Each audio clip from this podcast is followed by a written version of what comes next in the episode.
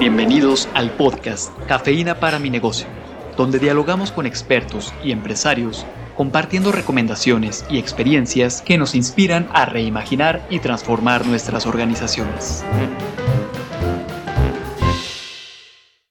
Qué gusto estar otra vez con ustedes, con todos los que nos escuchan. Y Carla, el día de hoy, en esto que es Cafeína para mi negocio, tenemos un invitado muy especial. Así es, Rafa. El día de hoy nos acompaña un gran amigo, Marcial Quintanar Zúñiga. Y bueno, Marcial es todo un apasionado de temas humanos, de las personas, de las organizaciones, de cómo las organizaciones pueden ser mejores para las personas y las personas mejores para la organización. Creo que es de ida y vuelta, Marcial. Y es un gusto que puedas estar acá. Nos hablarás de algo que por ahí van a escuchar que lo hemos ido tocando de manera muy cuidadosa, que tiene que ver con el propósito. Y creo que el propósito a diferentes niveles. Y yo tengo una inquietud, Marcial, que quisiera partir de ahí. Si este tema del propósito en ámbitos de la organización se ha convertido más en una moda, en una nueva palabra, y cómo podemos darle verdaderamente el significado que tiene. Esa es mi primera duda. ¿Tú cuántas tienes, Rafa? Ponlas en la mesa. Creo que, creo que esta, justo esta palabra que ya decías que ahora ha sido como muy repetida, nos da para hablar muchísimo y valdría la pena comenzar, Marcial, con esto con tenerte, bueno, aquí como, como invitado, ¿por qué es el propósito y por qué pareciera que es algo nuevo? Bienvenido, Marcial. Gracias. Mira, yo creo que más que moda es un asunto de una gran necesidad latente que está en los seres humanos y en las organizaciones.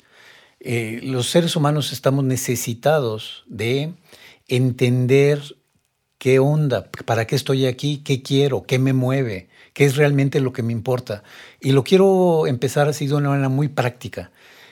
Es muy fácil, es muy repetitivo encontrar personas que están agobiadas por la carga, empresarios, dirigentes que están agobiados, que tienen, por ejemplo, que heredan la empresa y que es segunda generación y que van llevando una enorme carga sobre sus hombros. Cada vez el mundo es más complejo y de repente es necesario pararse para decir, ¿para qué? ¿No? ¿Para qué? ¿Para qué es todo esto?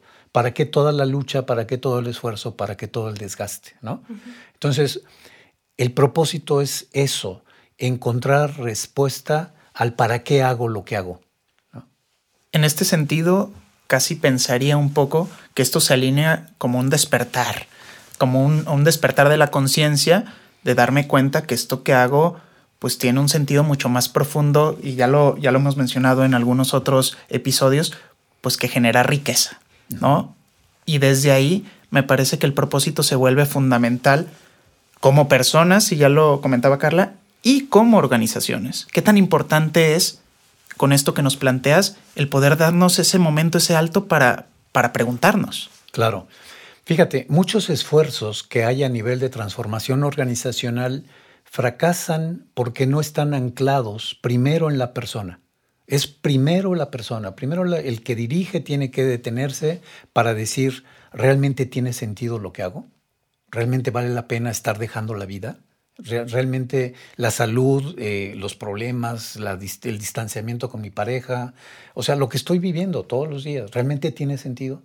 Entonces, cuando esto ocurre, que normalmente ocurre, y ocurre ya sea que te vaya muy bien o sea que te vaya muy mal porque el logro, los, los satisfactores, el, alcanzar metas, el alcanzar contratos o ganancias, es muy satisfactorio, pero es muy efímero.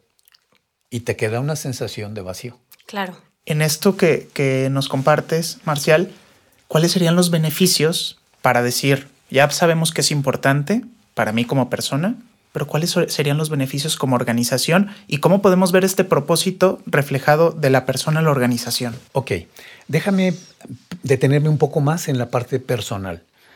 Eh, el, el propósito es como una búsqueda de una respuesta personal. Yo tengo que encontrarlo para mí mismo para decir, ah, ya entendí por qué hago lo que hago. Ya sé que vale la pena levantar esta empresa porque estoy haciendo tal o cual cosa. estoy impactando la vida de los clientes, de los pacientes, de los alumnos, de, es decir, le estoy encontrando sentido a mi vida, ¿sí? Y ahí surge una, una energía, yo, yo diría que el propósito, una buena definición sería energía, ¿no?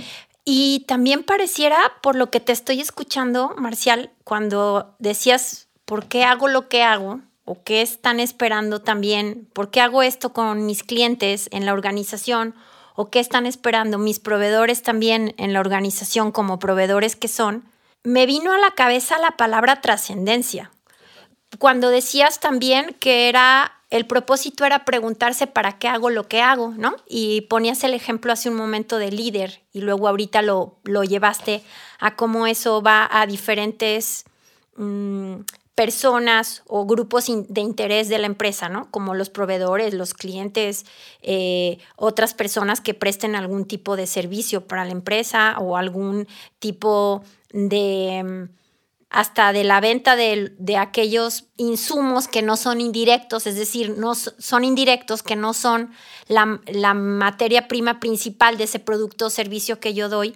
Me parece que tanto a nivel de la empresa y a nivel de las personas, lo que hay detrás de la palabra propósito es el trascender. Y el dinero es un medio o los recursos financieros pueden ser un medio para generar unos fines. Pero lo que hay detrás en preguntarme para qué hago lo que hago es al final de cuentas un sentido de trascendencia. Es total, es total. Creo que es muy fácil y es muy una metáfora, una parábola muy sencilla es la de los albañiles, ¿no? El albañil que está trabajando en pleno sol y que le preguntas, oye, ¿por qué haces lo que haces? ¿Qué estás haciendo? Estoy ganando dinero, ¿no? Tengo que alimentar a mi familia va con el segundo albañil y dice, ¿qué estás haciendo? Ah, pues yo soy albañil, mi papá fue albañil, yo tengo el orgullo de, ¿no? de la profesión y yo soy el mejor albañil de este pueblo. Una motivación diferente de la del dinero. Y va con el tercer albañil y le pregunta, oye, ¿qué estás haciendo? Estoy construyendo una catedral. Algún día mis hijos y las generaciones siguientes se podrán encontrar con su creador aquí. el mismo trabajo, el mismo sueldo, el mismo sol, la misma fatiga, con un sentido diferente. Ahí es la trascendencia, justamente lo que estás diciendo. ¿Cómo sé que tengo un propósito? Cuando ya me di cuenta que yo estoy para algo más, cuando estoy para responderle o mejorar la vida de otros. En este sentido, y un poco me surge la duda, es decir, suena, suena muy padre, la verdad es que creo que los que nos escucharán seguramente les hace sentido, pero no es tan fácil como parece el de pronto poder conectar con ese propósito y entenderlo de manera práctica en nuestra vida, ¿no? De pronto requiere este tiempo de, de haber, hablábamos hace un momento de preguntarme, de introspección, de poder reconfigurar las creencias con las que hemos crecido para entonces conectar desde otro lado esta energía y darle un sentido diferente a lo que hago todos los días como persona y bueno, como empresario, que, que estamos un poco conectando hacia allá. Totalmente. Una, una manera muy práctica, muy, muy práctica es eso, acercarse con la persona y preguntarle, oye, ¿para qué trabajas? ¿No? ¿Qué es lo que estás haciendo? ¿Qué hay con lo que haces? ¿Te gusta lo que haces? ¿No? Para que la persona tenga oportunidad de hacer esta introspección para decir, oye, efectivamente sí, o no, ¿sabes qué? La verdad es que yo estoy aquí por, porque necesito llevar dinero a casa, ¿no? Es totalmente legítimo. O sea, no, no hay una respuesta buena o mala. Aquí lo que importa es que uno se vaya dando cuenta qué sentido tiene el que yo haga lo que hago. El tema es ese, el tema es sentido. Hay casos muy, muy prácticos. Hay una bibliografía por en hay un libro que se llama El corazón de los negocios, que es, hacen eso, justamente. La compañía va para abajo, el, CEO de la empresa se da cuenta de la situación, va a las tiendas ¿no? y ve cómo atienden los dependientes. Y se da cuenta de que hay un vacío, que hay una burocratización, robotización, un, un trabajo sin alma, pues, ¿no? Y entonces el tema es acercarse con las personas para decir, oye, ¿qué es lo que haces? ¿No? ¿Te gusta lo que haces?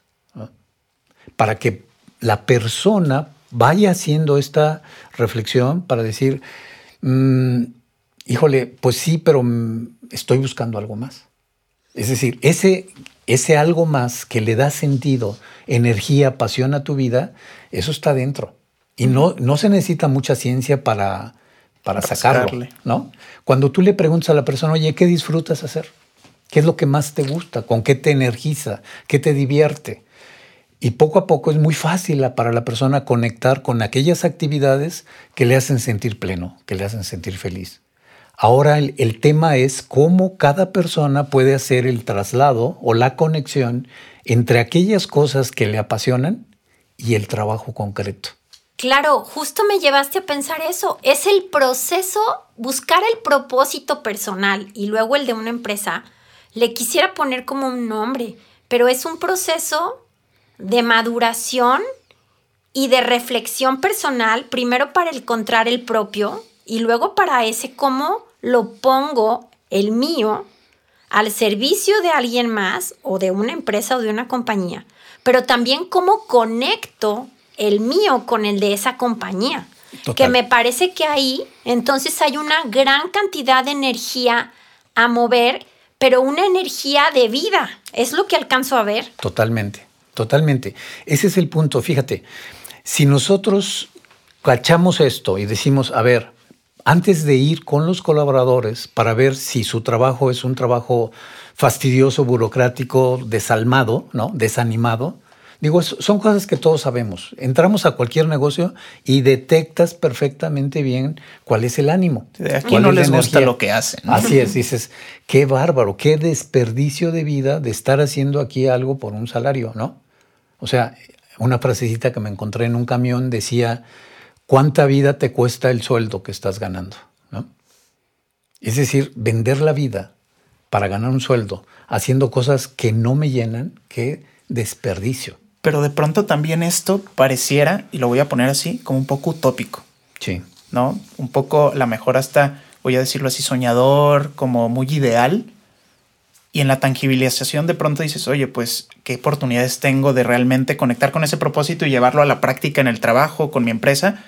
Y de pronto nos encontramos con una realidad que a lo mejor hasta por paradigmas propios y creencias creemos justo que no se puede conectar. Claro, claro. El tema es, yo tengo que empezar, y es lo que yo hago con los dirigentes, con, la, con el dirigente, en primer lugar, decir, a ver, ¿qué relación tiene la empresa conmigo? Qué tanto estoy disfrutando, qué tanto se conecta mi propósito con la empresa, porque tiene que haber ese puenteo.